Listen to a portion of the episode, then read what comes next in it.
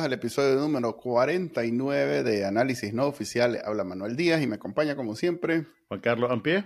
Y el día de hoy tenemos de invitado a alguien que sabe mucho sobre un área de Nicaragua que ni vos, ni yo, ni nadie de los que está viendo sabe todo lo que sabe él. Eh, es un experto porque hizo un documental al respecto. Estamos hablando de Camilo de Castro, que anda estrenando en, en ¿cómo es que? Circuito en el circuito de, festivales. Circuito de festivales.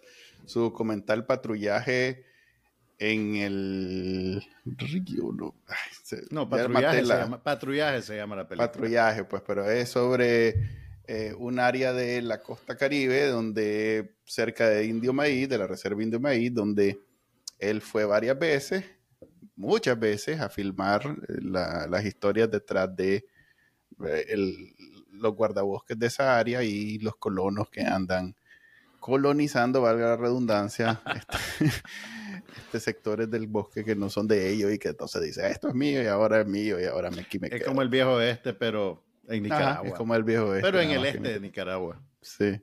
Vamos a hablar con él y bueno, inmediatamente después de que termine de hablar, porque ya no hay trending Nicaragua. Creo, este. creo, creo, que calculaste mal y debiste haber extendido el trending una semana más, pues, pero, pero vos sos vos, vos sos vos. Es más, eh, si querés hablamos de por qué no hicimos el, el episodio del martes. Es una de las razones por las que vamos a, vamos a, vamos a terminar temporada, porque hágale, le cuerea coordinar el horario de tuyo, tres zonas mío, tres zonas y de un más, y de un invitado. O sea, es un problema gigante. Ahora sabemos, ahora sabemos lo que sufría Danilo Lacayo cuando no le llegaban los invitados. No, pero a ver, hay que sumarle, hay que sumarle que Danilo Lacayo lo hacía en vivo y solo tenía que llegar alguien a su aquí es vos, yo en diferentes ciudades con diferentes zonas horarias y la tercera trabajando, además. Que quién sabe dónde está. Además, y que también trabaja. O sea, estamos tratando de juntar. En fin, eh, es un problema serio. Y a diferencia de, los programas NICAS que transmitían en vivo, no podemos decir, ok, vámonos con llamadas telefónicas. Sí, no, no, aquí tenemos que, o sí o sí, grabar. Y este es el segundo intento de hacer este episodio, por cierto. Eh, ya grabado. Además, la preparación nos tomó dos semanas y igual no se hizo el episodio anterior. O sea que. Mm, un saludo, un saludo al invitado que nos dejó colgado. Lo protegeremos en el anonimato. Sí, para no quemarlo. Pero sí, es un, es un gran problema. Y si bien eh, es más fácil hacer uno de estos que hacer un artículo de los que normalmente hacíamos en Bacanalnica, eh, en este caso, juntar esta, o sea, toda la, toda la parte administrativa o la parte logística, del asunto, es, como depende de alguien más, es muy difícil. Mientras que el artículo, si bien tal vez a mí, pues personalmente, Manuel Díaz, me toma más tiempo hacerlo, pero solo, soy yo. claro. Sí, solo soy yo. Entonces. Bienvenido al mágico mundo de la televisión. Eh, horrible. Este prestigioso programa de televisión fue una mala decisión y entonces parece tiqui, tiqui, tiqui, porque pero horrible. vamos desastroso. A la, vamos a la entrevista. vamos a la entrevista. Vamos a la entrevista con Camilo y después vamos a hacer el, el, el IPV como todos los días.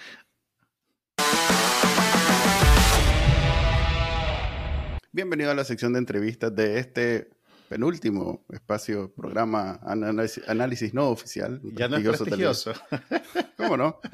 Y este día tenemos a un prestigioso documentalista con, mucha experiencia. Eh, creo que es tu primer documental. No, ah, es como el tercero. No, no, no. Ya. no hiciste tu tarea, Manuel. No, ¿cómo no? Lo que pasa es que. Eso es lo que distingue a este programa, Camilo. Además, además eso, eso lo hacemos intencionalmente para transmitir espontaneidad y frescura en el. Pero no, a ver, lo que pasa es que Camilo de Castro es nuestro invitado, como ya habíamos dicho. Eh, para mí siempre está en, en la mente como el, uno de los reporteros más destacados de esta semana y su trabajo en general, para mí, en, mi memoria, esto, esos reportajes que hizo, incluyendo aquel del señor de Rivas, que no sé si está preso o no está preso todavía, pero... ¿Cómo? Gerardo Miranda. Gerardo Miranda, aquel... Eh, ese fue uno de los momentos más memorables en la televisión nicaragüense. Manuel se refiere al reportaje Extorsión en Tola, en el cual Camilo reventó una historia que llevaba, llegaba hasta lo más profundo de la Secretaría del Frente en un esquema de chantaje. el comandante. Así es. Gracias al comandante Daniel y la compañera Rosario, existía un esquema de chantaje contra empresarios internacionales en Nicaragua que se tradujo en, un reportaje que ganó premios internacionales y que también le valió a esta semana el primer allanamiento policial de la segunda etapa de la revolución sandinista. Allanamiento ilegal, debo decir. Pero bueno. Bueno, esa aclaración de la segunda etapa yo creo que es innecesaria porque la primera etapa del allanamiento hubiera sido un poquito diferente. un poquito más violento, pero bueno. Eh, a propósito, de, a propósito del pasado oscuro de Camilo como reportero de televisión, yo que trabajé de cerca con él, le quiero preguntar cómo fue el, cómo el cambio de trabajar en un medio tan inmediato como mm. la noticia televisiva a trabajar en un medio como el cine documental, que no se trata de producir algo en 15 días, sino que es algo que te puede tomar años eh, por, la calidad de lo que tienes que presentar, por la profundidad, por el recopilar información. Me imagino que ese fue un ajuste grande para vos, Camilo, porque tu nueva película, Patrullaje, creo que tiene como cuatro o cinco años en proceso desde que empezaste a filmar hasta ahora que se, que se dio el, estreno, ¿correcto? De hecho, son más. Eh, yo sí, yo me acuerdo, Perdón, Camilo. Solo una introduccióncito porque no voy a hablar mucho en el episodio de hoy, tal vez esta sea mi única. Yo me acuerdo que para lo de este Indio Maíz, una de mis fuentes fue, fuiste vos, precisamente porque ya estabas haciendo este documental y ya lleva avanzado bastante. O sea que yo tengo probablemente todo este tiempo de, de, de, tener la idea que ya viene el documental, ya viene el documental. Y bueno, dale ahora sí, solo para, Sí, no, de hecho son más años, ¿no? Yo comencé a filmar eh, patrullaje en el 2016. Eh, creo que hice el primer viaje como el 13, 14 de junio de, del 2016. Entonces, son siete años y es un cambio importante, ¿no? El, el hacer reportaje, tener que hacer reportaje toda la semana, te da mucha satisfacción porque puedes ver el resultado final bien rápido, ¿verdad? Y compartirlo con la audiencia eh, pero por otro lado, eh, puede ser un poco frustrante porque tenés poco tiempo para relacionarte con la gente y, conocer y entender de los problemas de fondo. porque en la televisión tenemos que pasar de un tema a otro y muchas veces pues no hay tiempo para, para sentarte realmente a, a, a, a estar ahí, a, conocer la profundidad del problema. ¿no? Entonces, en el caso de, esa es una de las razones por las que decidí en algún momento dejar esta semana y, crear, fundar un, eh, una, una, productora audiovisual, ¿verdad? Porque quería dedicar más tiempo a, tratar temas con, con y, con más profundidad, ¿no? Y dedicarle más tiempo a, una serie. Nosotros decidimos que queríamos dedicarnos a hacer documentales acerca de temas de educación, de medio ambiente, eh, temas que tenían que ver con, con, el modelo de desarrollo de Nicaragua, con el bono demográfico. Y entonces nos enfocamos en eso. Eh, desde que fundamos la empresa, eh, que ahora, que antes se llamaba, no voy a decir el nombre, no puedo, bueno, ahora se llama Juli Films, eh, por cuestiones de seguridad. No, no yo sé, yo sé, pero, vos solito tenés. pero, pero bueno, entonces el, el, el tema es que, sí, entonces por eso hicimos primero un documental sobre el bono demográfico, después hicimos otro sobre muy eh, exitoso en Nicaragua, por cierto, ese primero. Bueno, el, primer documental fue visto en algunos lugares, sí, en universidades. El segundo fue El canto de Bozaguas, que sí fue muy exitoso. Pero correcto, perdón. Eh, fue, literalmente un éxito de taquilla en un cine comercial. Exacto. yo creo que ha sido el, documental más exitoso en la historia del cine de Nicaragua. Pues, estuvimos en el cine eh, más de un mes y, y, pues tuvimos salas llenas por, por varias semanas y, fue una cosa que pues, le abrió los ojos a, mucha gente que, que, no sabía, que nunca había visto pues las comunidades mayagnas en, en y retratadas de, esa manera, ¿verdad? Eh, creo que el, el doctor Inser había hecho algunos viajes, ¿verdad? Y había filmado en, en los años 70 con una cámara de 16 milímetros pero, pero nunca, pues, nunca nadie había contado una historia y había filmado con equipos de, de alta definición y, con buen sonido. Y entonces eso hizo que, que pues, la gente se conectara con, con, con la historia y...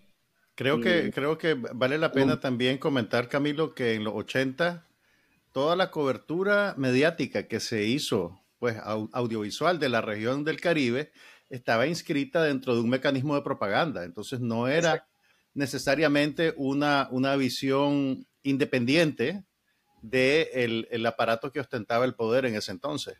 Sí, sí, era una visión bien romántica, ¿no?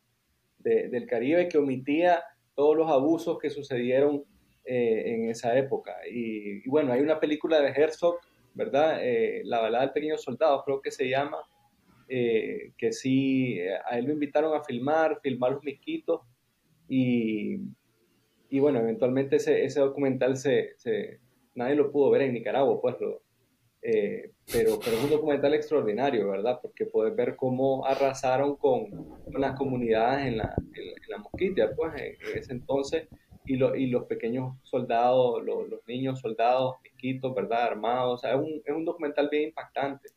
Tú sabes que anecdóticamente, pues porque yo ya soy un señor de años, me acuerdo que la única referencia que se vio en medios nicaragüenses a la existencia de ese documental fue un artículo que publicaron en la prensa literaria, que era el, suplemento cultural del diario La Prensa.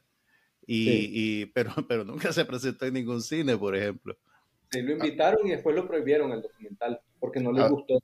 Ahora que lo decís, Estoy pensando en aquella toma de aquel de esos programas del Discovery cuando el Discovery todavía tenía programas interesantes y documentales donde hablaban precisamente de niños soldados y había una toma muy buena que yo siempre me llamó la atención que era muy buena donde salía creo que era Humberto Ortega con los chavalitos y yo pensando no sabía que iba a salir Nicaragua en ese momento pues.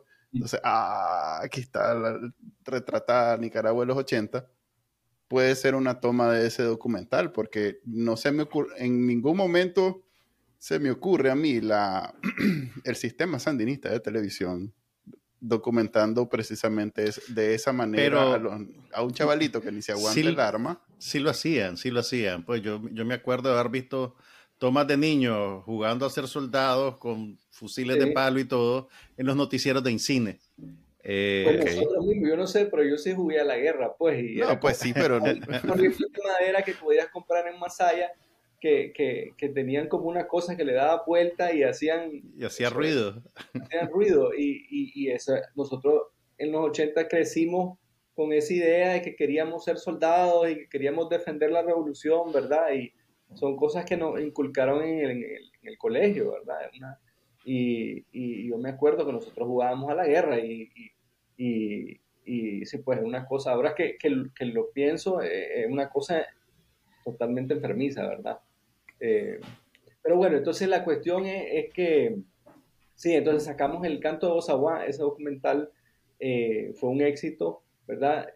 pudimos ver, ¿no? Cómo a través de, la, de los documentales podíamos podíamos motivar a los jóvenes universitarios a organizarse, a, poder, a, a, pensar en los temas ambientales eh, y, acercarse a las comunidades indígenas, ¿verdad? Entonces comenzamos a, con ese documental también, en, ese, ese, documental surgió en el contexto de un movimiento ambientalista que, que fundamos en, en, el 2012 que se llamaba Misión Dos Aguas, ¿verdad? Eh, y ese movimiento fue, fue creciendo, ¿verdad? Hicimos eh, y, y, y, lo, llevamos a, chavalos universitarios a las comunidades mayanas en, en Entonces hubo un acercamiento entre los universitarios y los, los jóvenes mayanas y los líderes mayanas y, y, nosotros éramos facilitadores en la ciudad, en Managua, ¿verdad?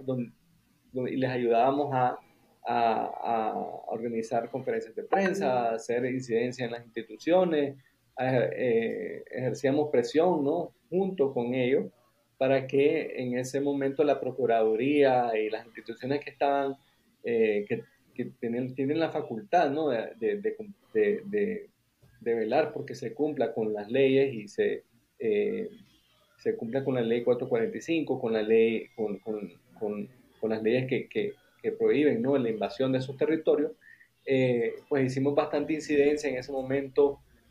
Eh, y, bueno, que nos quedamos con las ganas de ese documental, el, el, protagonista de ese documental era Matute, ¿no? El, el batería de, la cuneta. El percusionista de la cuneta Son Machine. Nos quedamos con, con, con la, y, unos músicos de, de, Estados Unidos que lo acompañaron a él para hacer la primera grabación profesional de la música Miami. Entonces, en ese momento nos quedamos con la ganas de hacer un documental donde los protagonistas fuesen los, los comunitarios.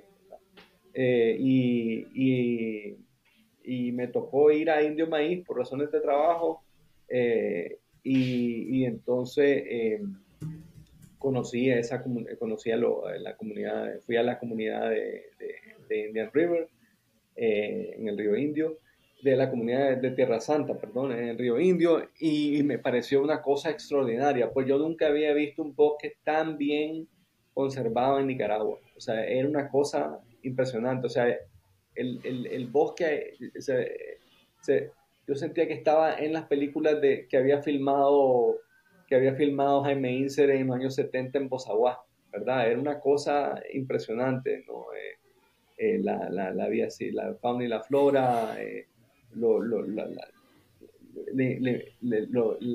los ríos, era esa agua, esa agua clarita, clarita, ¿verdad? Una cosa, yo nunca había visto algo parecido en Nicaragua. Y, y entonces decidí que decidí en ese momento que, que, iba a hacer la película en, Indio Maíz con los Criol.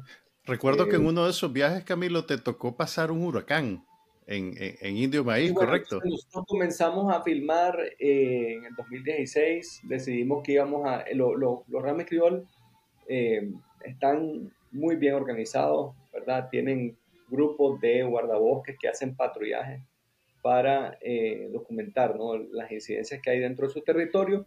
Eh, en ese momento ellos tenían un, bueno, creo, que había un mecanismo ¿no? donde ellos alimentaban una base de datos a la cual tenía acceso el Marena y el Ejército para ver dónde estaban sucediendo las incidencias. La idea era que, las, que, que esas instituciones iban a trabajar, el propósito era que esas instituciones trabajaran con ellos, ¿verdad? Para eh, sacar a la gente que estaba invadiendo la reserva. Obviamente eso, eso no, nunca sucedió y, y, y, la situación ha empeorado mucho desde entonces, pero eh, a mí me impresionó lo bien, lo, lo, la, el nivel de...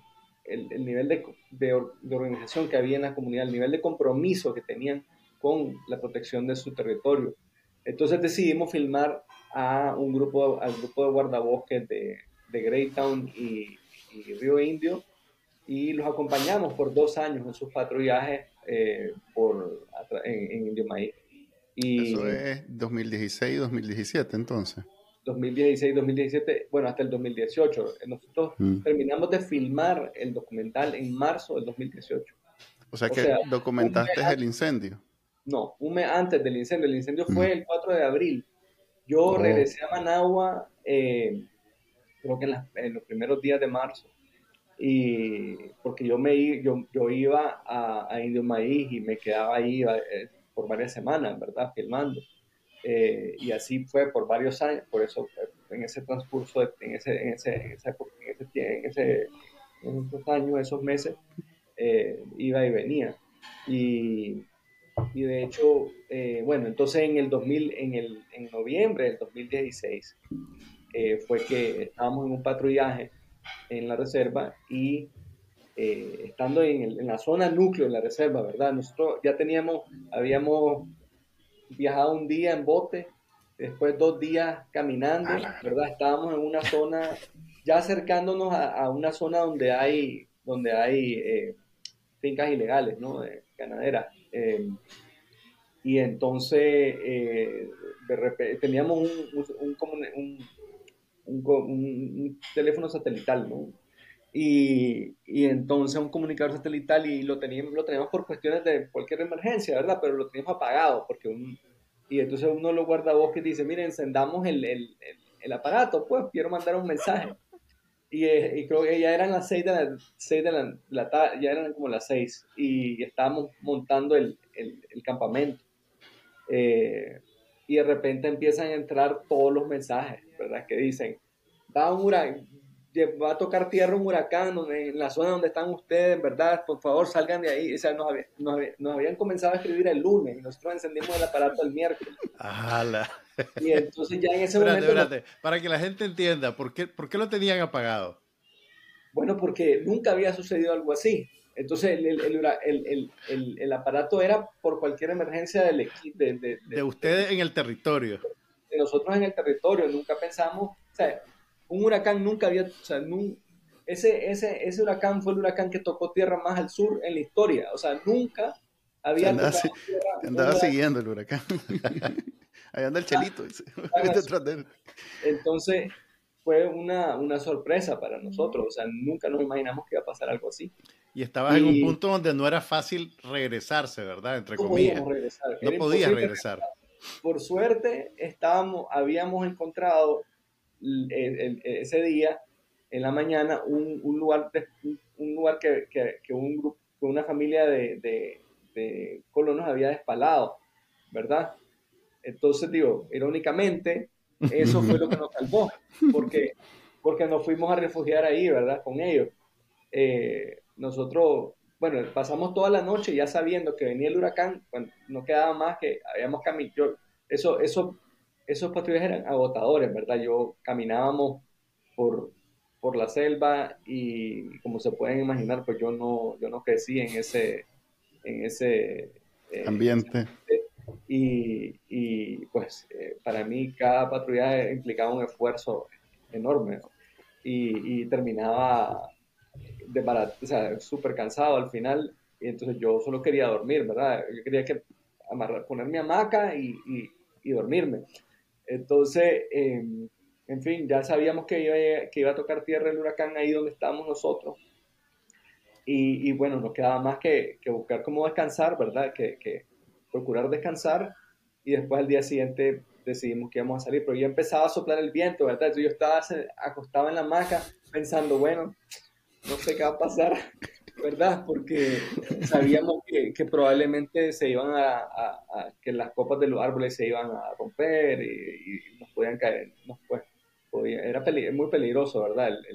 Todo el contexto. Entonces, eh, entonces, en fin, nos levantamos en la mañana y nos fuimos caminando al, a ese lugar donde habíamos estado el, el, el, día anterior y le dijimos a, a, los colonos que estaban ahí, miren, viene un huracán. Obviamente no, no, no, no nos creían, no, no, nos creyeron, ¿verdad? Y, pero bueno, en, cuestión de horas se dieron cuenta que, que no estábamos eh, mintiendo. Y pasamos el huracán con ellos. Eh, fue una experiencia bien intensa. Eh, pues ver como un bosque, nosotros podíamos, eh, todo el bosque alrededor de donde estábamos nosotros quedó completamente destruido. ¿Y no eh, filmaste? Y veíamos volar, lo, pasar, lo, lo, había, bueno, árboles que, que, que, se cayeron alrededor de cerca de donde estábamos nosotros, pero además pasamos a volar las ramas de los árboles, ¿verdad? Pasaban encima de nosotros. Nosotros no, nos escondimos detrás de un tronco con una, usa, y, y usamos los eh, en plástico que usamos para, para, armar las champitas, ¿verdad? El campamento, que usamos para protegernos de la lluvia, pero mentira, ¿verdad? No, no había manera.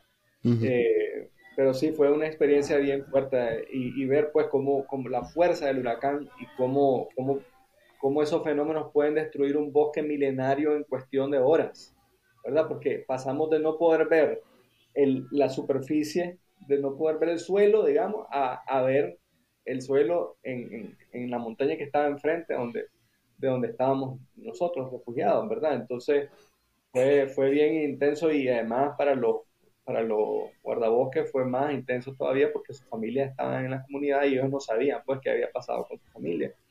Eh, pero eso quedó filmado y es parte de la historia ¿no? del, documental. Entonces, eh, ese fue un giro bien inesperado en la historia, ¿verdad? Y, y yo digo que, que, para ellos, para los Rama y Criol, el huracán Otto fue como el, como el terremoto de Managua, pues en el 72 para los, para los, eh, para los capitalinos, ¿no? Eh, fue, una, fue un fenómeno que cambió por completo el paisaje de, de, de la comunidad eh, y, y, y, fue algo que, que, ellos nunca, nunca habían visto antes, ¿verdad? Entonces, y lo más, bueno, nosotros al final, ellos pasó el huracán, ¿verdad? Bueno, pasó el, el ojo del huracán pasó encima de nosotros. Eso fue una cosa. Ya puedes decir, yo vi. Estuve en el ojo del huracán, literalmente. Sí. Cosa, podíamos ver la pared del huracán, las paredes del huracán dan girando alrededor, o sea, en la, así como la distancia, como una distancia. Y, y, el, entonces, cuando pasa el, el, ojo del huracán, dentro del ojo del huracán habían un montón de gaviotas atrapadas que se habían quedado atrapadas ahí. O sea, había un montón de gaviotas volando encima de nosotros, ¿verdad? Y, y una luz dorada que nos estaba bañando, que, y, no había viento, pues dentro del huracán no hay viento, ¿verdad? Entonces, de repente, cuando ya estás, cuando el ojo pasa encima de uno, el, estás en total calma, ¿verdad? Con una luz dorada que gaviotas volando y después cuando ya pasa el ojo empieza a soplar el viento en la dirección contraria que estaba soplando antes. Eh, es todo un, sí, es una cosa, una, bueno, una experiencia y creo que nunca más, no voy a volver a, experimentar algo así, ¿verdad? Pero, ¿no? Que espero que no, pero, pero bueno, la cuestión es que nosotros no, nos tuvimos, los, los guardabosques, después que pasó el huracán, no sabíamos qué iba a pasar con nosotros, ¿verdad? Porque no teníamos comida, ya sabía, bueno, habíamos habíamos, teníamos como unas provisiones para varios días, pero eh, no teníamos previsto quedarnos ahí mucho tiempo, ¿verdad? Entonces, eh, inmediatamente el día siguiente empezamos a ver cómo hacíamos para salir y para nosotros era imposible salir caminando, muy peligroso, había muchos árboles caídos, eh, intentamos caminar con los, con los guardabosques, pero, pero era muy peligroso, si yo, era más peligroso salir caminando porque me podía, si, si nos caíamos, podíamos quebrar una pierna, un brazo, Y, iba a ser más complicado para ellos sacarnos. Entonces, eh, pedimos ayuda y nos llegaron a rescatar, eh, pues, bueno, eh, alquilamos un helicóptero básicamente y, tuvimos, que, tuvimos que limpiar nosotros varios lugares porque obviamente les mandamos las coordenadas al piloto del helicóptero, pero él no sabía que pues, las condiciones eran difíciles. Entonces con machete, se quedó un rama con nosotros, ¿verdad? Nadie se quería quedar, porque no sabían cuántos días íbamos a estar ahí, porque el, el, estaba cerrado, el, no estaban permitiendo que salieran, que, volaran, eh, el espacio aéreo estaba cerrado, pues entonces, eh, pero bueno, por suerte pudo salir el helicóptero y limpiamos varios lugares donde podía aterrizar el, el piloto y aterrizó eh, me acuerdo que cuando nos, acercamos, ¿verdad? Yo le dije, mira, gracias por venir a, rescatarme. Me dice, mira, dice, espérate, espérate. Me dice, espérate. gracias. espérate, que salgamos de aquí, me dice, ¿verdad? Porque, y, y porque, porque era difícil despegar en un lugar así. Entonces, al final me dijo, mira, si no hubiera sido piloto de guerra, nunca hubiera, no hubiera podido aterrizar en ese lugar. Entonces, fue, fue bien intenso. Pero lo más, lo más triste, eh, además del, de la pérdida, ¿no? De, del, del, daño que le, que le que causó el, huracán, fue que una semana después regresamos a la comunidad en avión desde Managua y, y solo íbamos, solo, en el avión solo íbamos Brad y yo. Brad el camarógrafo. Brad, no, Brad es el codirector del documental. Mm. Yo, yo filmo y dirijo, él también. Entonces, esta es una codirección. Lo hicimos los juntos y nosotros hacemos todo, ¿verdad? Filmamos, eh, editan. editamos, hacemos sonido, o sea, es, un, es un, un, esquema de producción de guerrilla, digamos, ¿verdad? el apellido de Brad es Allgood, ¿verdad? Allgood, sí. Sí, estamos hablando de Brad Allgood, codirector y codirector de fotografía del documental. Exacto. Es más, europeo. Él, él, es, él es un norteamericano, eh, él es oh. de, de, de, dónde, de, de Georgia, oh. eh, y él fue, estuvo en el Cuerpo de Paz en Nicaragua, eh, y estuvo en un lugar que se llama Santa María, en Ocotal, y, le tiene mucho cariño a Nicaragua, y la verdad es que era la única persona que se apuntaba a hacer estos documentales conmigo, pues, ¿verdad? Ningún talento local, Camilo, se quiso rifar. no me preguntaste, Camilo. Eh, uh, falta de confianza, Pero, ¿qué, pasó entonces cuando fueron una semana después? Lo más triste es que, en el avión solo íbamos nosotros dos, pues, ¿verdad? Y, y, no había esa... O sea, el gobierno cobró un seguro de desastre del Banco Mundial de 1.4 millones de dólares, creo que era. y la, la gente en las comunidades no recibió un centavo, ¿verdad? Ni hubo un esfuerzo real por ayudarles a reconstruir después del huracán. O sea, la gente perdió sus casas, tuvo que construirlas ellas mismas. Ellos mismos tuvieron que reconstruir sus casas. O sea, no, no hubo ningún tipo de ayuda. Fue una cosa eh, absolutamente, o sea, una negligencia de parte y Yatama y esos partidos que tienen presencia en esa, en esa región, ninguno de ellos tiene... No, hay ningún partido, eh, en esa zona de Indio Bahía hay no es una población bien pequeña y no, no es, como mm. en el Caribe, no es como en, el Caribe Norte, ¿verdad? Entonces, eh, pero, pero, pero el punto es que el Estado es el que tiene la... no, pues sí, pues, pero siempre hay alguien que está hincando, pues. Sí, sí, la, y la gente, más bien ahí el, el, tema fue que hubo una intención de otorgar un permiso para que pudieran sacar la madera eh, tumbada, ¿verdad? Por el huracán y, empezó ahí, de hecho, eh, este, en Pastora, que, que, estaba vinculada al dragado, ¿verdad? Ahí en Greytown empezó a, a, conseguir permiso para sacar madera, ¿verdad? Y, y, sabíamos que si, si, si se permitía eso, ¿verdad? Entonces eso iba a abrir las puertas para que entrara más gente a, a la reserva, ¿verdad? Con el pretexto de que iban a sacar la madera tumbada. Al final eh, no es tan así, ¿verdad? Eso se convierte como en una un portal para que, para que entre la gente y se quede ahí y, y despale eh, el bosque que está en pie. Ahora, Camilo, una, una pregunta. La, destrucción que trae un fenómeno natural como el huracán, eh, estamos claros que afecta el, ecosistema de la selva, pero a largo plazo eh, es un fenómeno natural y es menos destructivo que lo que hace el hombre. Absolutamente, sí. O sea, el, el, si vos ves ahorita, o sea, Indio Maíz hoy ya se está, o sea, nosotros pudimos filmar dos años después del, del, huracán, ¿verdad? Filmamos en el 2017, 2018.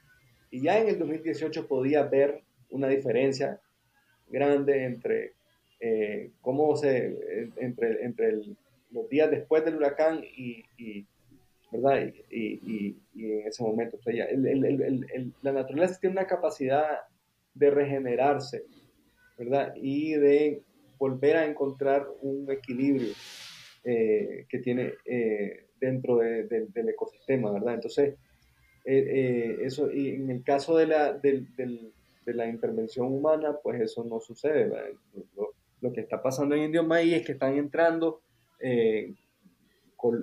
están entrando colonos y ganaderos y, están ahí, están, están cortan todo el bosque para sembrar pasto eh, y, eso altera por completo el, el, ecosistema y no se puede recuperar, ¿verdad? Porque, eh, porque ese, ese, ecosistema no es apto para esas actividades.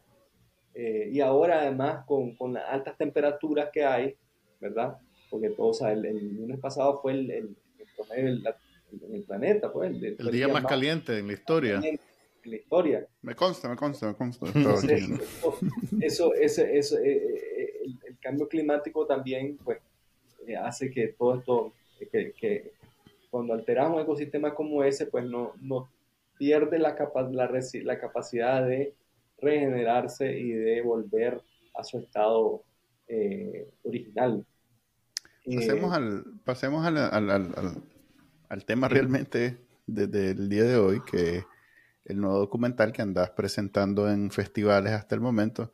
No estoy seguro si alguien lo quisiera ver, lo pudiera ver en línea. Es una de mis preguntas, de hecho. Todavía no, o sea, estrenamos el festival en Mountain Film Festival en Tudorite, Colorado, el 25 de mayo. Eh, fue un, éxito el estreno. Eh, estamos muy contentos con la reacción del público. Tuvimos una mención del jurado. Eh, y, y, ahorita estamos, en, estamos presentando el documental en el circuito de festivales. ¿Verdad? Eh, y, vamos a eventualmente, eh, vamos a, condicionar una, plataforma para, que la gente en Nicaragua lo pueda ver, eh, ah. ¿verdad? Pero, pero eso va a ser más adelante. Ahorita estamos, estamos participando en festivales y tenemos una campaña, los invito a, a entrar a nuestro sitio web, sistema patrullaje peliculapatrullaje.com, eh, en inglés patrolmovie.com. ¿De qué trata la película? Y entonces la película... El documental. como, Perdón. El documental, bueno, es, la historia de dos comunidades en la primera línea de un conflicto ambiental, del conflicto ambiental en Nicaragua, un conflicto más violento, ¿verdad? Entonces, como te decía, seguimos a un grupo de, de, de guardabosques Rama y Criol, están eh, defendiendo su territorio y filmamos a una familia de, ganaderos en la frontera agrícola.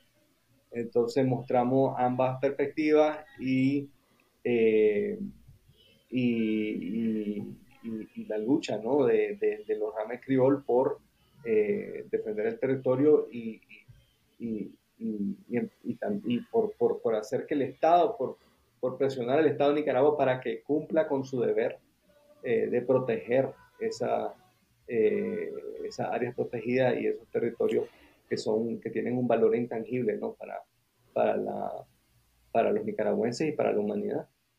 Ahora, eh, Camilo, en, en, el proceso de, de, de, establecer Misión Bozaguas y de producir este documental, entiendo que ustedes tuvieron oportunidad de interactuar con las instituciones del Estado. Eh, digamos que son instituciones de Estado previo al 2018, ¿verdad?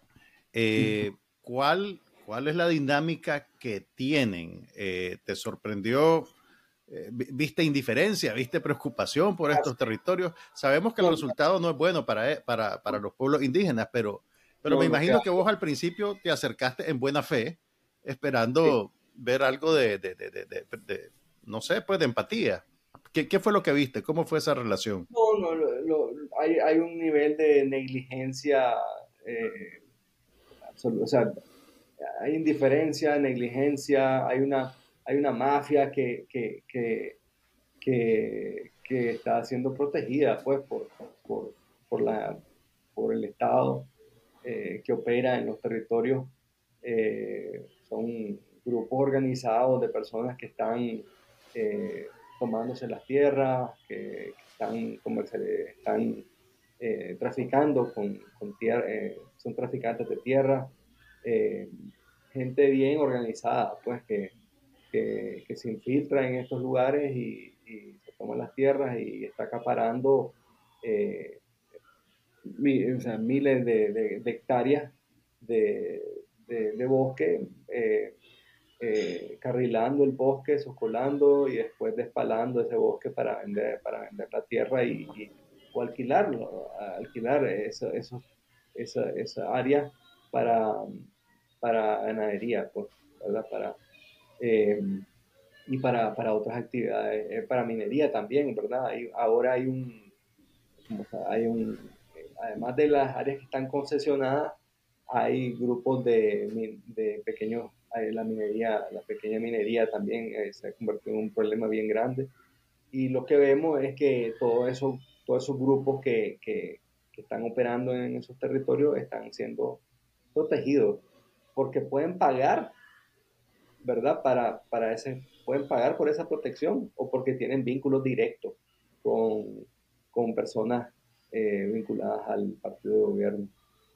Entonces lo que hay es una, hay una corrupción eh, enorme y, una indiferencia de cara al, a, los derechos de, un desconocimiento pues de los derechos de las comunidades indígenas descendientes y una visión de, de, que, de que la, naturaleza está ahí para que nosotros la, la, explotemos, ¿verdad? Y, y, no hay una, una, no hay una visión a largo plazo, pues no, no, no, no están eh, pensando en, el, en, en, el, en cómo el, el, daño que están haciendo va a, va a, a trastocar ¿no? La, la, la, la, posibilidad de que Nicaragua pueda adaptarse al cambio climático, pueda ser un país viable a largo plazo, ¿verdad? porque al final, si acabamos con todos los bosques en Nicaragua y en ese vamos, eh, vamos haciendo un buen trabajo. en el, allá vamos, ¿verdad? En ese sentido, eh, pues lo que va a hacer, va a haber una, una degradación de, de, los bosques después de un proceso de certificación y, y, donde hay bosque, eh, los bosques son fábricas de agua, ¿verdad? Y, y sin agua no, no hay, sin agua no, no, no, puede, este, sobre, no podemos sobrevivir como especie. Espérate, espérate, ¿cómo es la cosa? sin agua no no, sin agua. Los, bosques, los, bosques, son fábricas de agua, o sea, cuando ves un bosque es donde hay agua, ¿verdad? Y, y, y lo que pasa cuando vos cortás el bosque es que eh, se, se, se, se, secan esas fuentes de agua. Y, y, eso es lo que está pasando, ¿verdad? Y entonces por eso es que muchos de estos, eh, por, por, las prácticas de, poco sostenibles, ¿no? De, de, los, de, los, de los ganaderos y eh, lo, lo, que ves ahora eh, es que están teniendo que migrar hacia, hacia esa zona en la época seca, porque porque se están secando las fuentes de agua en el Pacífico, ¿verdad? ah, ok, entonces no, no necesariamente significa que es gente que no tiene tierra para criar ganado, sino que tenían tierra, criaron ganado, lo hicieron mal, se secó y ahora van donde hay agua. Ahora, e, eso, eso, eso te quiero preguntar, Camilo. Hay un, hay un, hay una interpretación que se vende sobre el fenómeno de los colonos que los pinta como eh, gente pobre que necesita hacer esto para sobrevivir y va por su propia iniciativa a tomarse esa tierra que no le pertenece a nadie y que está ahí esperando. Pues. Entonces, siento yo que hay un spin, ¿verdad? De que ah, es, trabajo, es para vivir. Y no tenemos tierra y por eso. Exactamente. cuando te encontrás a los colonos en, en la reserva, te dicen, siempre te dicen, sí, estamos aquí porque no tenemos tierra para trabajar. Y, bueno, sí hay gente que efectivamente eh, eh, hay, campesinos pobres, ¿verdad? Que, que, emigran eh, en busca de tierra, porque no tienen tierras en otros lugares. Pero lo que nosotros hemos visto en su mayoría, pues que son en, las áreas que están siendo lo, que, lo que ves con las la fincas grandes.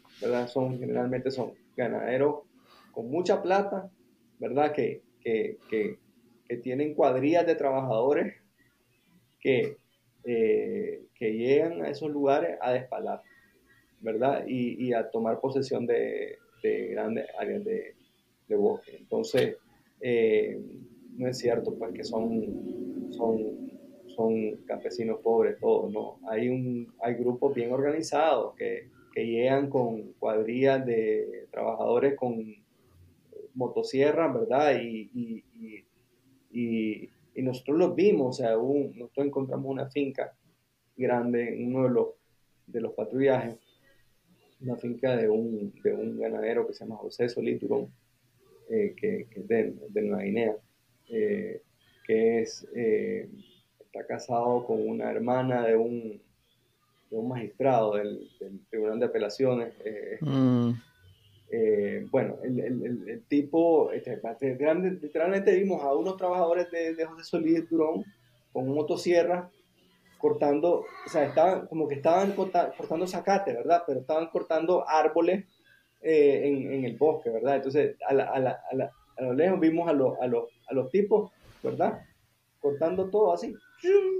Con una motosierra podés arrasar, eh, podés, cortar eh, o sea, cientos de hectáreas de, de, bosque en poco tiempo, ¿verdad? Y eso es lo que están haciendo.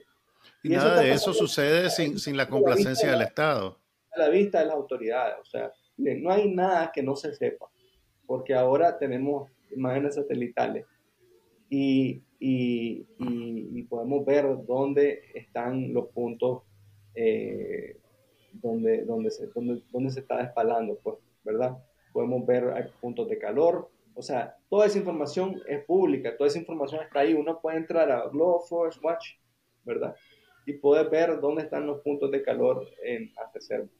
Eh, y, si yo lo puedo ver eso como un ciudadano, eh, eh, imagínate la tecnología que tiene, o sea, la que podría tener acceso el Estado de Nicaragua. Pues si existiera la voluntad de hacer algo al respecto, pero no existe la voluntad de hacer algo al respecto porque los grupos que se están lucrando de estas actividades son grupos que están eh, vinculados al, al, partido, pues, ¿verdad?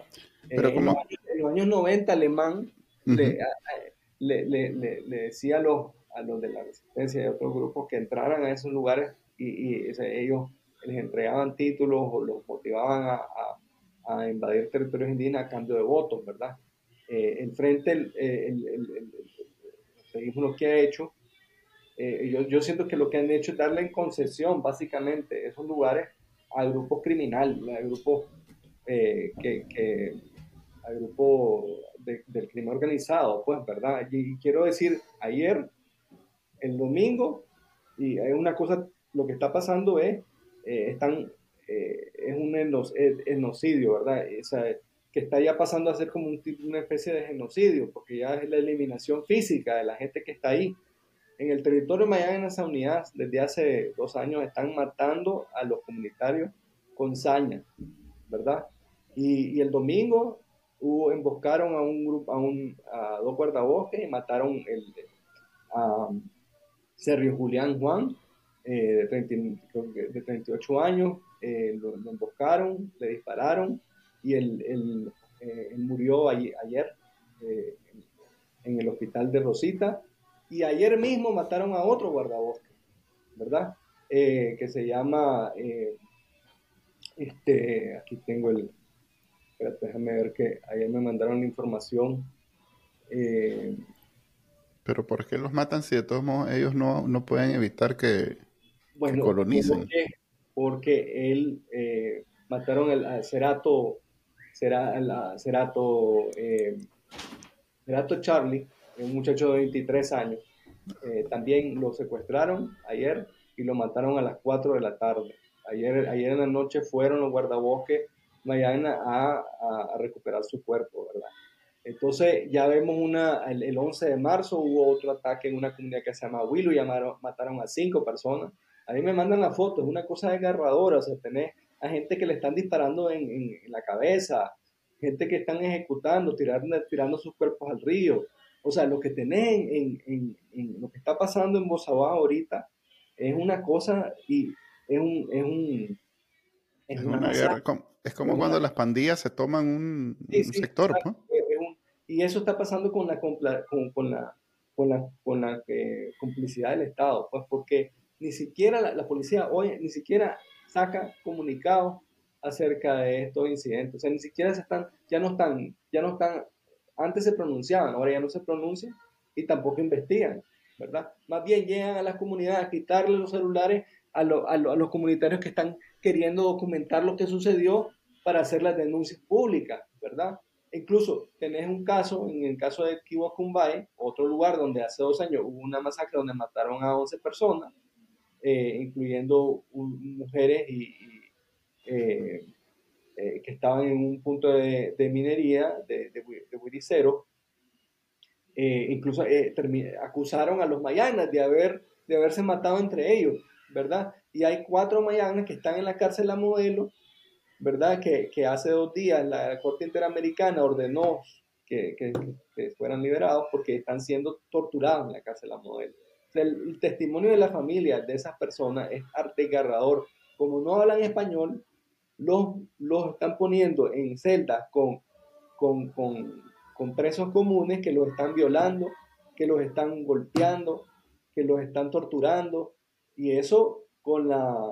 Eh, eh, eh, ahí hay, un, hay una participación de, de, los carceleros, ¿verdad? En, en esa, en, esa, en, ese, en esos actos de, de, violencia. Entonces, eh, ves que hay un, hay un, lo que hay es un racismo, ¿verdad? Eh, hay un, hay un, eh, y, y, ven a estas personas como, no lo, no lo, o sea, lo, los tratan como, como, como, como, como, como, que no fueran seres humanos, ¿verdad? Entonces, y, y, entonces que tenés en Musaguas ahorita hay 300 personas de la comunidad de Willow que están, que tuvieron que huir de su comunidad, ¿verdad? Porque tienen miedo de que lo, de que lo sea, de que, por, por, las, por la situación de violencia que hay en su comunidad. Entonces, ¿qué pasa? Tenés, ya hay una, yo creo que hay, un, hay, un, hay una política deliberada de, de, crear, de, de, de, aterrorizar a las comunidades para que se vayan, para que abandonen su territorio, ¿verdad?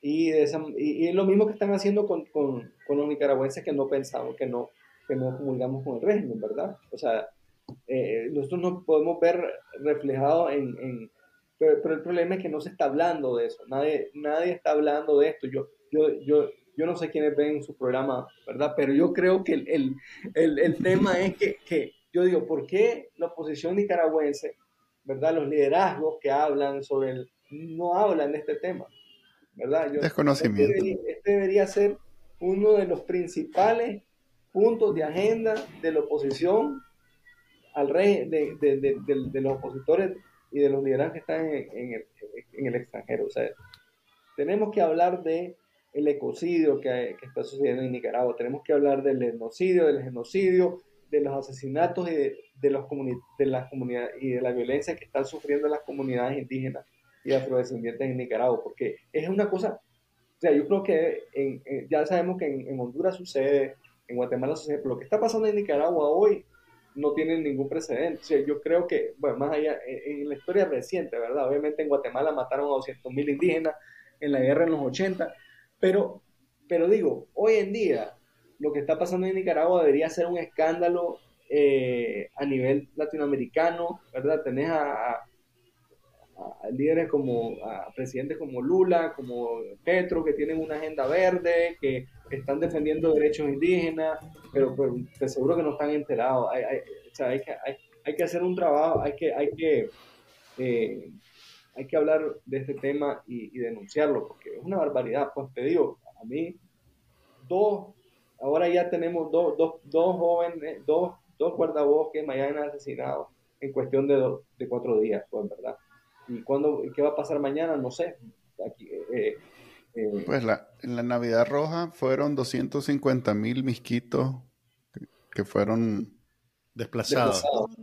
Ahora, Camilo, esa, esa indiferencia es producto del racismo estructural de la sociedad nicaragüense, pues de que no, no, no tenemos esos temas patentes. Eh, ¿Has tenido chance de, de, de, establecer vías de comunicación con, con, estos personajes de la oposición que, que deberían tomar este tema como, como bandera? Creo que hay, a ver, uno más que otro hablan del tema, pero yo, yo creo que el, el, el, el asunto, yo creo que el, tema es que hay un... Cuando yo he hecho, eh, he hablado de este tema con, con empresarios, por ejemplo, ¿verdad? Siempre el, argumento es, ¿verdad? Que, que, ah, que la ganadería eh, es una fuente de, de, de empleo para 150 mil familias, ¿verdad? Y no todos los ganaderos son eh, están actuando al margen de la ley, ¿verdad? Entonces, eh, hablando este, si hablas de este tema vas a perjudicar a, a, a muchas a esas 150 mil familias. Eso, es lo que dicen, ¿no? Pero, yo creo que, que, que, al final, o sea, ok, entonces, que podemos entonces, por, por, por el bien de esas 150 mil familias, vamos a dejar de hablar de, lo, de, de, de, de la tragedia de esta otra familia. De, o sea, eso fue lo que pasó en Nicaragua todos estos años, ¿verdad? O sea, por cuando, por supuestamente por la bonanza económica que había, todo, muchos grupos se quedaron callados, ¿verdad? Y, y, y, y ya, ya ves lo que pasó, pues ahora eh, Estamos en el exilio todo aquí. Estamos en el exilio todo. no todo, uno selecto, unos cuantos selectos. Yo, yo, creo que tenemos, tenemos que tener una visión más de, de, de país, tenemos que tener, darnos cuenta que, que, lo que le pasa a uno, si vos permitís que estas cosas sucedan, ¿verdad? Eventualmente va a, eh, eso eh, nos va a terminar perjudicando a todos, ¿verdad? Y, entonces yo creo que que hay una visión muy economicista de los problemas, ¿verdad? Y, y, no... Eh, y también eh, eh, yo creo que, que, hay gente que sí, sí tiene, quiere hacer cosas, pero, pero el Estado de Nicaragua no está interesado en, en, en, en sentarse a resolver estos problemas, ¿verdad? Ese es otro problema, que el Estado está capturado por un grupo mafioso, ¿verdad? De personas que solo piensan en hacer plata rápido y, y, y, no, no, no piensa en el, en, el, futuro. Y hay otra cosa que, que, por ejemplo, este, hay otra cosa que me parece que, que es importante señalar y que creo que hay un, una, ya el, el, narcotráfico también tiene mucho que ver con todo esto, ¿verdad? En el sentido de, digo, en, la captura del Estado y, y, vemos que la ganadería, por ejemplo, se ha, se ha, utilizado en muchos lugares para, para lavar dinero. El otro día me di cuenta que el hermano de este gran ganadero que, que, que, que investigan, que, está en Indio Maíz, lo capturaron en Nueva Guinea con dos kilos de cocaína, ¿verdad? Entonces uno dice, bueno, ¿y este maje por qué? Eh, ¿Por qué? Tal vez era para consumo. Entonces. ¿Qué está pasando? No, no, no, yo no creo. Yo, yo, nosotros siempre hemos sospechado que... Tal vez tenía una fiesta muy grande ese día. siempre hemos sospechado que hay, hay un hay una conexión. La violencia en Bozaguas también tiene que ver con eso, ¿verdad? hay mucha gente que siente que no puede hacer nada frente a eso, ¿verdad? Y, y es cierto, es entendible que, que, que, haya un sentimiento, que uno diga, bueno, yo no voy a cambiar esto solo, entonces mejor me quedo callado, pues, ¿verdad? Eh, entonces la pregunta es, ¿qué podemos hacer? Y esa es parte de la propuesta, de, de, de, lo que, el, el, la campaña que estamos haciendo nosotros ahora tiene que ver, estamos pensamos que creemos, como no podemos hacer nada en Nicaragua, tenemos que presionar afuera. eso, eso te quería preguntar, Camilo. Vos has sido un activista eh, muy beligerante sobre los derechos indígenas y la preservación de, de, de pero pues a raíz de la represión del 2018 estás exiliado. ¿Qué, qué tanto podés hacer desde el exilio? Pues me imagino que, que, pues, entre el desbarajuste del, del exilio esto también es una faceta que te afecta mucho. Sí, es bien frustrante, pero no poder, ¿verdad? Eh, o sea, tener que hacer las cosas desde Costa Rica, pero, pero sí creo que no, no poder estar ahí con, con en, la comunidad, ¿verdad? No poder documentar estas cosas mejor. Em, pero, pero sí creo que hay mucho que podemos hacer todavía, ¿verdad? Yo, yo siento que, que, en el caso de Nicaragua hemos recurrido mucho a Consejo de Derechos Humanos de Naciones Unidas, a la OEA, pero, yo creo que tenemos que hacer mucho más para presionar, eh, al, a, presionar a las empresas que están haciendo negocio eh, en Nicaragua, ¿verdad? Y nosotros tenemos una lista de más de 30 empresas en Estados Unidos que compran eh, carne de Nicaragua. ¿Y carne de ahí, de esa región o en general carne? ¿Por qué saber? En Nicaragua hay siete mataderos certificados que son los que exportan eh, carne a Estados Unidos y a otros países, ¿verdad? Entonces... Eh, ¿Es posible saber cuáles explotan la carne que se produce en áreas protegidas o no? Sí, o sea, eh, existe un sistema de supuestamente pues, de normalmente, normalmente, existe un sistema de trazabilidad. Trazabilidad. Muchos problemas. es muy poco transparente. hay mucha corrupción, como les, como les decía. y pues ese, ese sistema no es no es confiable, además no es eh, para, para, poder obtener información del sistema de trazabilidad, ¿verdad? Tenés que tener una orden de un juez o tenés que tener el permiso del dueño del animal. O sea, absurdo, pues. existe un sistema que está supuesto a... Que, ¿Verdad que estaba acá ilegal? No, no. exacto. Entonces, entonces es una cosa, entonces, pero entonces, bueno, entonces, ¿qué prometo que te... ¿qué podemos hacer? Tenemos que presionar afuera. O sea, los consumidores en Estados Unidos, ¿verdad? O sea, el 48% de la carne de Nicaragua se exporta a Estados Unidos. Al imperio, al imperio yankee. No se exporta a Rusia. No se exporta a Ni a China. Exporta a Estados ni a Cuba ni a Venezuela. Eh, solo en el, para darles un dato, ¿verdad? Eh, solo en el mes de marzo, eh, de este año se exportaron, ya les voy a decir, a ver,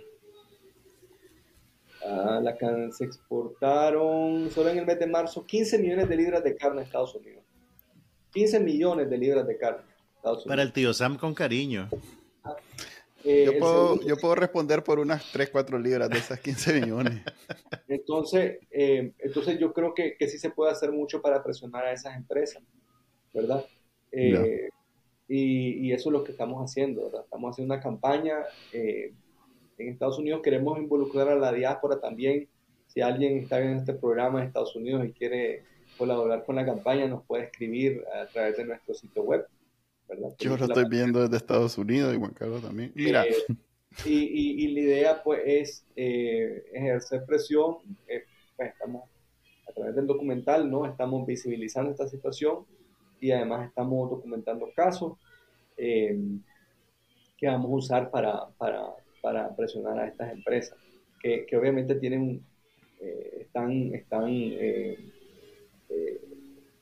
cuidan mucho su imagen, ¿verdad? Y, y, estar vinculada, estar vinculadas a, estas empresas a, violaciones de derechos humanos como las que están sucediendo en Nicaragua, pues puede tener un costo reputacional muy alto para ellas. Entonces, la, idea es que si, si, si, si, ejercemos presión a través del mercado, pues tal vez podemos lograr que el, que el gobierno de Nicaragua eh, tome algunas medidas para, eh, para, para, controlar, para, para frenar esa situación, ¿verdad? Entonces, ese no, no, yo, yo siento que esa, ahora tenemos un problema, ese, en el caso, ese 48% de la carne va a Estados Unidos, 18% va a México, 17% va a El Salvador, eh, y otro tanto, y bueno, después 11, 7% viene a Costa Rica y después otros países así, ¿no? Entonces, estamos, pues, primero estamos enfocándonos en el mercado de Estados Unidos, eh, y después vamos a hacer algunas cosas en el mercado mexicano también. Eh, eh, pero sí, pues hay que, hay que presionar a, las empresas. Ahora hay un problema de que el gobierno de Nicaragua está negociando un tratado de libre comercio con China y están metiendo una cuota grande de carne ahí en ese, tratado, ¿verdad? Y ya en China no hay mucho que podamos hacer.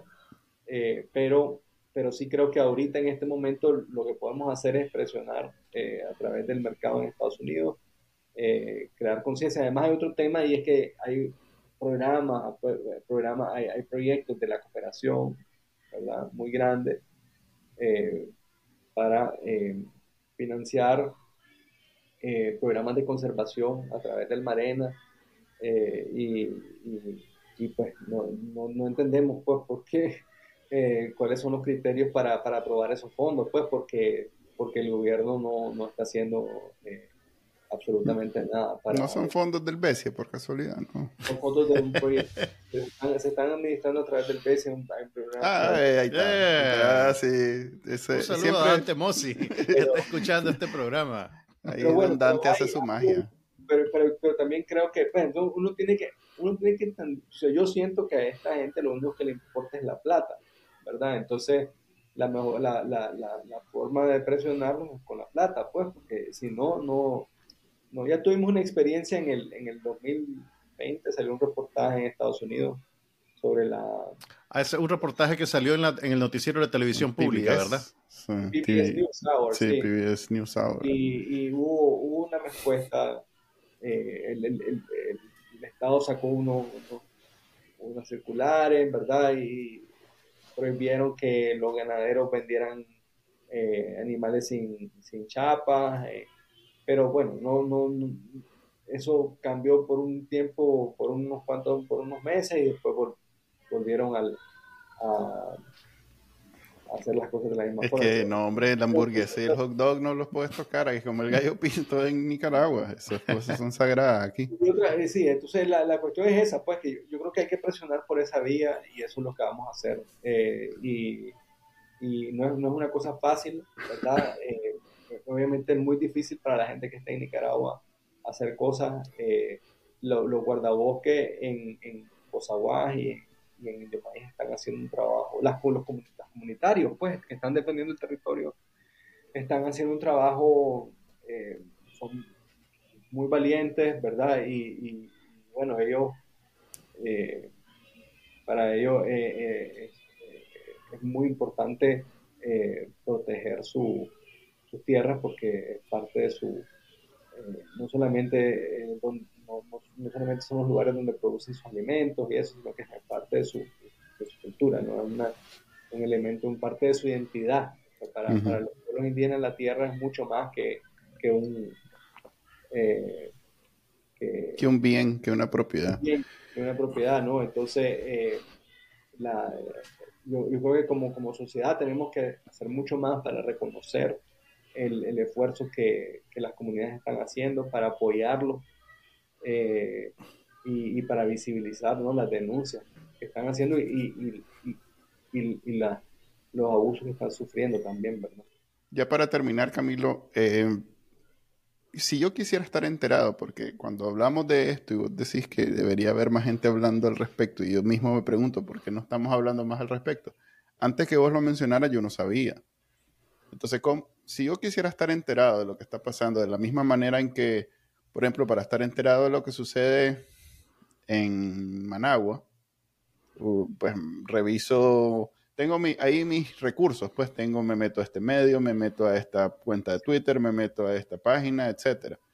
¿Cómo hace uno para estar informado de lo que pasa en, la costa y, de, de, esa manera, pues, por lo menos estar enterado y poder compartir y poder hablar al respecto? ¿Cómo te diste cuenta vos, por ejemplo, de estos dos eh, eventos trágicos de la última semana? Esa página que mencionaste de, imágenes satelitales, si pudiéramos crear como un paquete de recursos. Estoy que sigan en Facebook, por ejemplo, hay una organización en el Caribe que hace un trabajo extraordinario de defensa de los derechos humanos, de, visibilizar todas estas, eh, todas estas cosas, que se llama Prilaca. Eh, eh, yo les recomiendo que busquen a Prilaca en Facebook. Prilaca eh, si buscan en, en Facebook, Prilaca con K. Foundation. Entren a, la página de Prilaca y, síganla. Ahí van a ver, eh, ellos, están actualizando información constantemente, ¿verdad? Y, este Juan Carlos Ocampo está frente de Prilaca, está exiliado aquí en Costa Rica también. Eh, eh, también, pues, eh, Fundación del Río comparte información acerca de la situación de maíz. Hay una página también de, de, de la comunidad de Greytown en Facebook que se llama ay, se ahorita se me va el nombre de la página de, la comunidad de Greytown, pero es del gobierno comunal de Greytown. Pueden buscar gobierno comunal de Greytown. Eh, y gobierno comunal criol de Greytown. En esa página también comparten información eh, acerca de lo que está pasando en el territorio. Eh, y nosotros también como parte del trabajo que estamos haciendo con patrullaje, vamos a sacar un boletín. Eh, eh, estamos trabajando en el boletín y pueden eh, suscribirse al boletín en nuestra página web. Ahí, ahí, queremos reunir información ¿verdad? acerca de, la campaña y, también de, lo que está pasando en nuestro territorio. Repetimos la dirección, Camilo, de la página web de la película, por favor. Peliculapatrullaje.com. Ok. Bueno, Camilo, enhorabuena por el estreno de la película y gracias por seguir encaminando tus esfuerzos a visibilizar los derechos pues, y la crisis que están sufriendo las comunidades indígenas de la costa caribe. Bueno, muchas gracias a usted. Y esta es la última temporada del programa. Es la última temporada. No, hombre, es el fin de la temporada, pero no sabemos si va a haber otra. Vamos a ver. La segunda etapa, la segunda etapa va a ganar Vamos a ver. Hasta como, La, como la segunda etapa de la revolución. Este es el fin de la segunda etapa de Bacanal Nica. Y ya veremos qué nos trae la tercera. Ahí te vamos a llamar. Y saludos también a. ¿El último programa? Mm, tendría que ser el martes. Estamos ahí. Israel ¿no? Ese, va, a Israel es, el, el, el, tercer presentador o la mascota del programa, como lo querrás poner. Estoy muy pues, feliz de escuchar esa descripción. y, y, bueno, eh, gracias por la invitación y, y, y eh, muy bien. Hasta luego. Bueno, esa fue la entrevista con Camilo importante conectarse con esa región de Nicaragua que normalmente uno hace caso omiso a menos que vaya al mar ahí a, la, a las paradisiacas costas de, la costa caribe, ahí sí, ¿verdad? Pero cuando se trata de lo, del drama y, el, y del... A la hora de, los, clavos, a la hora, de, los clavos, nadie sabe nada. Sí, sí voy a tratar de estar más enterado en realidad que me ha convencido Camilo. Pero ahorita estamos en el IPW y en el IPW normalmente tratamos un tema que esté trending, como ya no tenemos ni trending Nicaragua, entonces vamos a hacer... Ah, lo decís como que si vos no tuviste nada que ver con eso. Eso fue una decisión entera, eh, completamente de Juan Carlos, yo solo me sumo, me hace... Suave. yo solo me, ¿cómo se llama? Cuando los soldados... solo te plegas, te plegas. me pliego a, mi directiva. así, a la decisión. Ojalá si fuera, más. Chile, mandame 100 dólares. ok, pasando a otro tema. Este, el día de hoy vamos a hablar el trending, el IPW sobre mm, un caso delicado. No es primera vez que tratamos un caso delicado en el IPW, eh, pero que vale la pena porque es lo que más está hablando los medios y Nicaragua en general. ¿Y cómo sabe eso si ya no hay trending? Porque yo lo hago para mí mismo, nada más. Entonces, ah. Yo, soy, yo siempre estoy enterado de lo que se está hablando. Vos tenés tu propio trending personal. Así es. Em, a ver, estamos hablando de la casi el casi destierro de Monseñor Rolando Álvarez hace unos días. Mm, digo casi porque la información que se hizo pública, que por cierto fue el periodista eh, Chamorro, pero no Carlos Fernando, sino en Twitter, este... Emiliano, creo que es Emiliano Chamorro. Emiliano Chamorro. Emiliano este Chamorro, que era periodista de la prensa y que ahora creo que trabaja independiente, publicó un tweet eh, anticipando que eh, Monseñor Álvarez había, que habían sacado a Monseñor Álvarez de la cárcel, de la se encontraba en un lugar desconocido mientras ocurrían negociaciones para su excarcelación o destierro. Eh, después de varios reportes de varios medios, incluyendo Confidencial, se supo que existía una negociación entre el Vaticano, eh, y el régimen y la conferencia episcopal eh, para resolver la situación de Monseñor Álvarez con vistas a que abandonara Nicaragua. Después de varias horas de, casi un día o más de un día de, de, de, no quiero decir suspenso porque es una palabra frívola en este contexto, pues, pero de anticipación. Eh, finalmente se supo que Monseñor Álvarez se había negado a abandonar el país bajo la figura de destierro y se quedó en Nicaragua. Eh, el régimen, pudiendo haberlo liberado, no lo liberó y lo volvió a internar en el sistema penal. Entonces, esos son los hechos, eso es lo que pasó. Suficientes medios reportaron eh, a suficientes fuentes para poder confirmar esa información. Y si quieren IPV, pero IPV es serio, eh, también Monseñor, ay, ay, ay, se me fue el nombre, se me fue el nombre. Silvio Báez. Monseñor Báez eh, publicó en un tuit eh, que él, ah, comentando sobre la situación de Monseñor Álvarez, él dijo que cuando a él le tocó abandonar Nicaragua, que él no quería abandonar Nicaragua, pero que tuvo que hacerlo por una orden directa del Papa. Entonces, en este contexto, podemos deducir que Monseñor Álvarez, si bien el Vaticano entró a negociar con el régimen, Monseñor Álvarez no recibió una orden directa del Papa y por eso eh, pudo mantener su posición de no abandonar Nicaragua.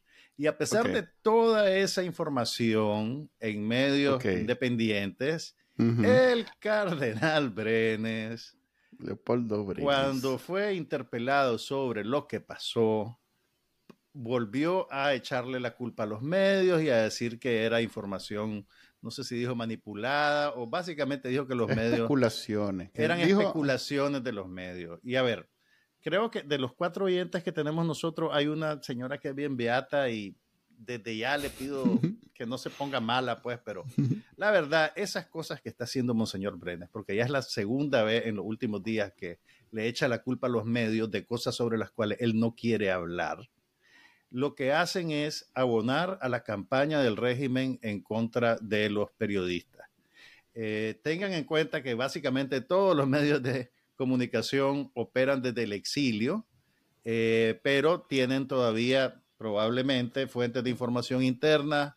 Todavía en Nicaragua existen periodistas que tal vez ya no trabajan en medios, pero que están etiquetados como periodistas. Y este tipo de reacciones del cardenal son desafortunadas porque vilifican a los medios, ponen a la gente que está en Nicaragua en riesgo y solo sirven para espesar aún más la cortina de humo que el régimen quiere tirar sobre estos temas.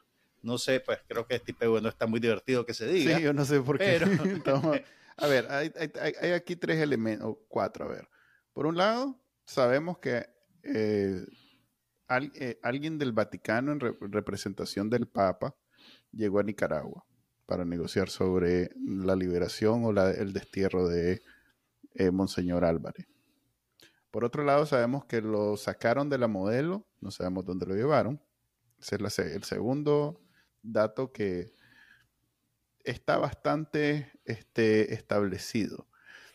Y tercero, sabemos que no había una solicitud expresa, explícita del Papa hacia Monseñor Álvarez de que se fuera de Nicaragua. De que aceptara el destierro, digamos. Así es. Entonces no había una solicitud de Benítez, que es la única razón por la que él se iría. Entonces tenemos esos tres elementos, ¿verdad? Y el cuarto, que es el que podemos discutir aquí, que tal vez el que sí eh, mete más ruido, es que ante esos tres elementos, la respuesta de Cardenal del cardenal Brenes, que al final de cuentas él es otro obispo, de la misma manera que es un obispo Rolando Álvarez, es otro obispo Silvio Báez, ellos son, todos están en la jerarquía de la iglesia al mismo nivel.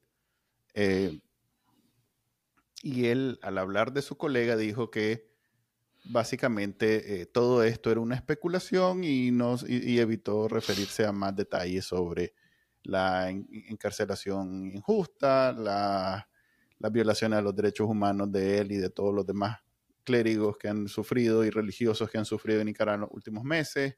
O sea, hay un montón de cosas que podía haber mencionado que sigue, pero que bueno, los que lo defienden, o no lo defienden, o lo entienden, mejor dicho, hablan sobre que es muy fácil para nosotros desde aquí afuera decir, ¿y por qué no dijo esto, esto y esto?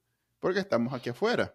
Pero tener, la razón por la que estamos aquí afuera es precisamente porque no podemos decir esas cosas allá adentro. Mira, estoy totalmente de acuerdo con vos, pero una cosa es, eh, fácilmente podría haber dicho no tengo comentarios sobre eso, que es lo que usualmente se dice. Una cosa es no poder comentar por miedo a tu seguridad personal. Y otra cosa es, le hicieron preguntas específicas, pues le dieron, mira, y, otra este, cosa, pues decir, hubo negociaciones, sin, comentarios. dijo no puedo hablar de eso. O sea, mi punto es, mi punto es que ahí, entonces al final mi punto es que echarle la culpa a los medios es completamente gratuito, innecesario y, o sea, ¿qué, qué más, qué, qué, más querés? Ya casi todos los medios están en el exilio. Los periodistas tienen que salir corriendo de Nicaragua para preservar su integridad física. Lo último que necesitan los periodistas que todavía están en Nicaragua es que el cardenal, para no contestar preguntas incómodas, le eche la culpa a ellos de una situación que está completamente en las manos del régimen. ¿Me entendés lo que te digo? Sí, no, yo te entiendo, pues, pero el hombre, el, hombre puede, creo que... Él puede decir sin comentario, él puede decir no, no, puedo hablar de eso, o, ¿me entendés? O sea, hay, hay maneras de evadir una pregunta incómoda. O sea, ni siquiera nos metamos en si tiene responsabilidad o no de pronunciarse. Hay maneras de evadir preguntas que no querés contestar, que no ponen en peligro a terceras personas, que no vilifican a un oficio. Y, eso es todavía mucho más necesario en un contexto como este, porque tan amenazado está el cardenal Brenes como los periodistas que todavía están físicamente en Nicaragua. Sí, de hecho se lo dijo a la corporación, o sea que probablemente si hubiera dicho algo así, la corporación misma hubiera tenido que no. En fin, o sea, Nicaragua es realmente una gran cárcel en donde todo el mundo se administra muy bien porque por cualquier cosita puedes caer preso o exiliado. Entonces, no, no me atrevo yo a ser tan crítico. ¿Quién vos y dónde está Manuel Díaz? Es que en este caso entiendo perfectamente. Es más, yo mismo puse en Twitter, eh, estoy esperando la confirmación de mi tía Tiffany de que el cuecho de que estaban sacando a, Rolando Álvarez muy temprano, pues cuando todavía no había confirmación, yo no había leído otra confirmación al respecto, solo había oído mensajes de, WhatsApp diciendo, dicen que no sé qué, dicen que no sé qué. Entonces, como tres minutos después me percaté del tweet de Emiliano Chamorro y ya lo compartí. y entonces ya, ya cambió mi, mi, mi, mi, posición al respecto. Pero siempre hay alguien que me dijo, ¿cómo decís que es cuecho si esto ya está confirmado? Claro, es alguien que se enteró tarde que yo ya había dicho. De la misma manera, puedo ver cómo el señor que dijo... siempre a Manuel Díaz para estar...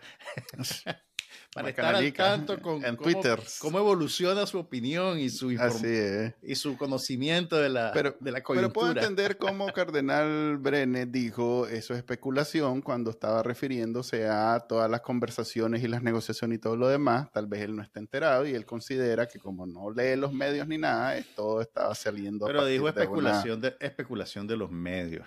Ok, esa parte no la escuché. Entonces Solo escuché que era pura especulación, no, no escuché la parte donde dijo especulación de los ah, medios. ahora ya me hiciste dudar, pero bueno.